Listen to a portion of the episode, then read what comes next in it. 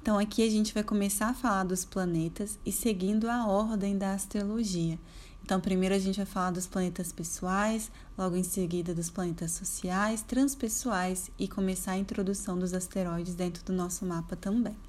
Então, falando do Sol, que é um dos luminares, né? Nós temos dois planetas que não são planetas, mas que na astrologia a gente chama assim, que são os luminares, que é o Sol e a Lua.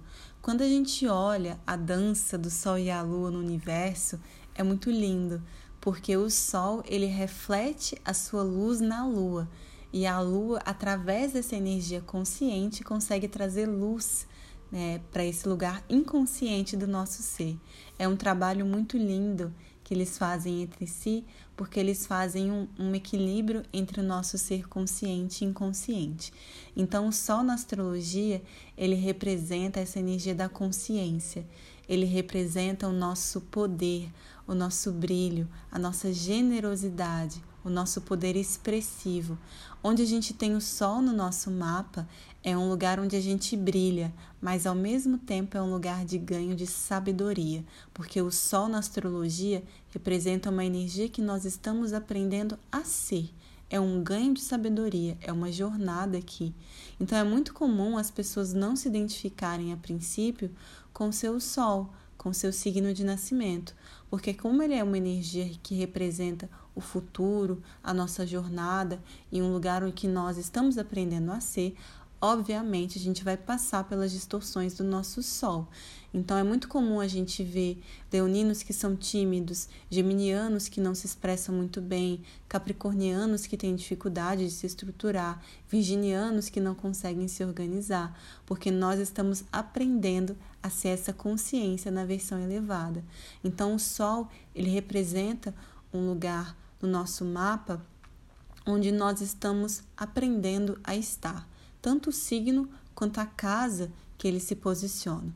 Então, na versão elevada, quando a gente vai integrando as energias do Sol, que representa confiança, autoexpressão, criatividade, conexão com a nossa criança interior, é, questões resolvidas e bem resolvidas com a figura masculina ou com o nosso pai, porque eles simbolicamente representam o mesmo.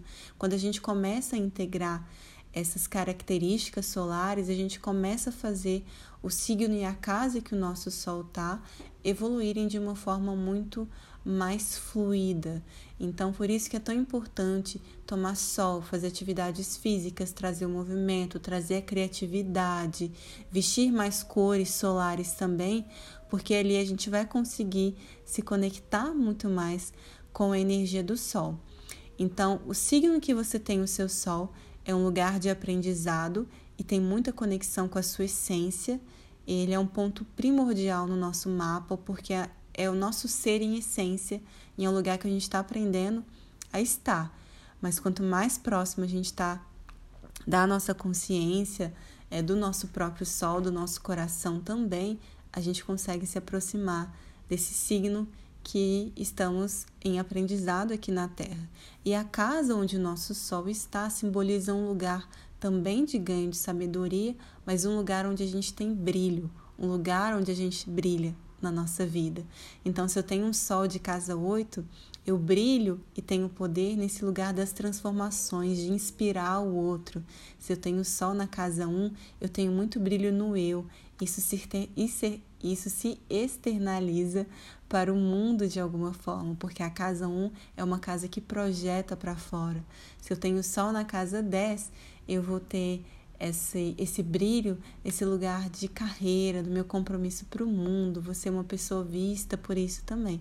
E é assim que a gente vai interpretando o Sol dentro do nosso mapa. Então, olha aí, qual é o seu signo solar?